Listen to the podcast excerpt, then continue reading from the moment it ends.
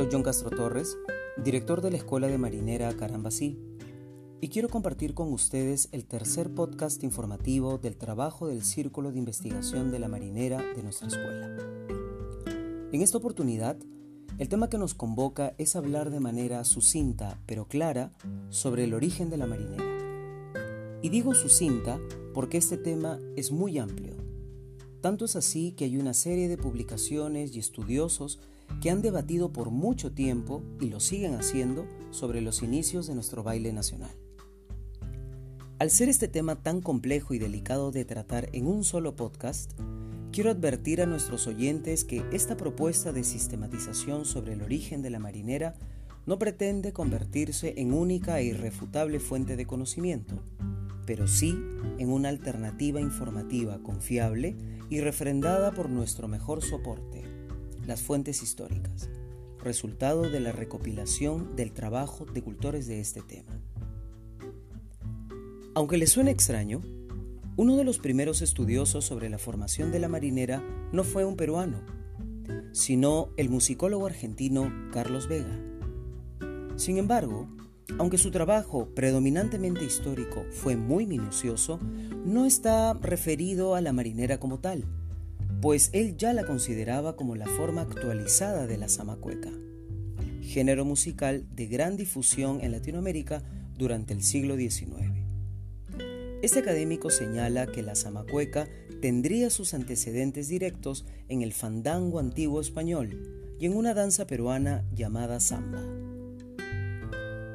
Fernando Romero era otro investigador de la misma época de Carlos Vega, su principal contribución es reconocer el aporte musical de las poblaciones afrodescendientes a la marinera y a la zamacueca. Él sugiere que en América ocurrió una especie de armonía euroamerindia en la que las formas y expresiones coreográficas europeas e indígenas se enriquecieron de la riqueza rítmica, de la fuerza y de la esencia de los ritmos negros por lo que muchas de las danzas latinoamericanas provendrían directamente de antiguas danzas rituales africanas. Este sería el caso de la samba, baile de las primeras décadas del siglo XIX mencionado por Carlos Vega y del cual se originaría posteriormente la zamacueca. Fernando Romero indica que la zamacueca y su supuesta antecesora, la samba, estarían emparentadas con la samba y el batuque brasileros, ambos descendientes de danzas rituales africanas. Por esta razón, él plantea que el nombre de la zamacueca nace de la unión del término samba con la palabra cuica o cuacua, dos instrumentos congos a los que Romero relaciona con el cajón. Entonces, para Fernando Romero, zamacueca significaría samba de cajón esta herencia africana habría llegado hasta la marinera, hija de la zamacueca, tanto en los elementos rítmicos y coreográficos como en las formas vocales. Por su parte, el literato y profesor universitario José Durant tenía una perspectiva muy académica sobre la marinera debido a su formación profesional y además de que era muy cercano a las prácticas culturales populares como fiestas y jaranas criollas. Él era un reconocido cajonero y amigo personal de muchas figuras importantes de la música criolla en el Perú. Sus teorías acerca del origen de la marinera están basadas en los trabajos de Vega y Romero y en los testimonios de los viejos cultores de música popular costeña. José Durán sostiene la equivalencia de la zamacueca y la marinera. Reconoce tanto el aporte español como negro y mestizo en la marinera y plantea que existe tal conexión entre estos que es difícil extraer algo puro de esta mezcla. Además, sugiere la posibilidad de que la música africana se haya filtrado en España a través de la influencia de los moros.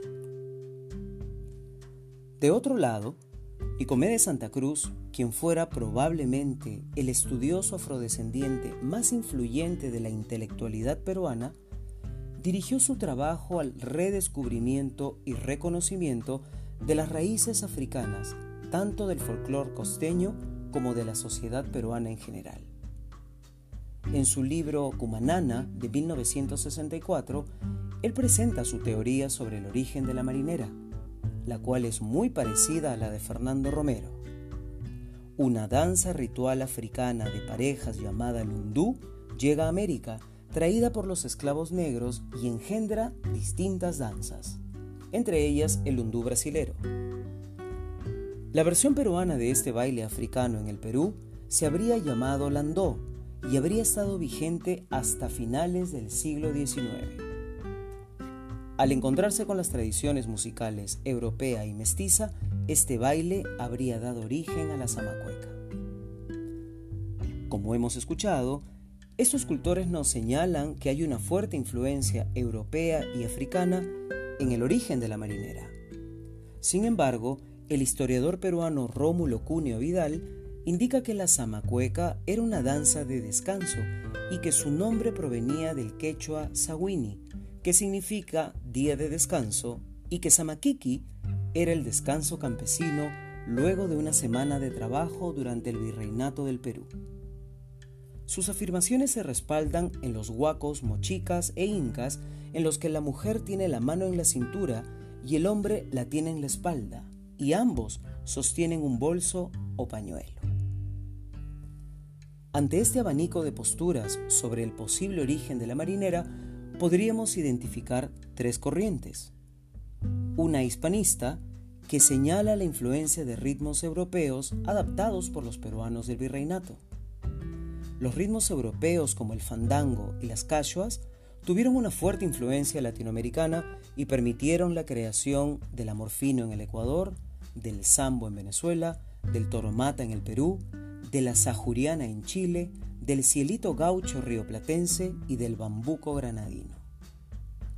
Otra africanista, puesto que han sido zambos y negros los principales danzantes recordando los bailes africanos. Y una peruanista que señala un posible origen peruano de la marinera que podría remontarse a la cultura mochica. Entonces, ¿Cuál es el origen de la marinera? Desde la práctica real y actual de la marinera, no sería conveniente abrazar una sola corriente o postura, sino que debemos recibirlas y entenderlas de manera complementaria para comprender la complejidad del origen de nuestro baile nacional.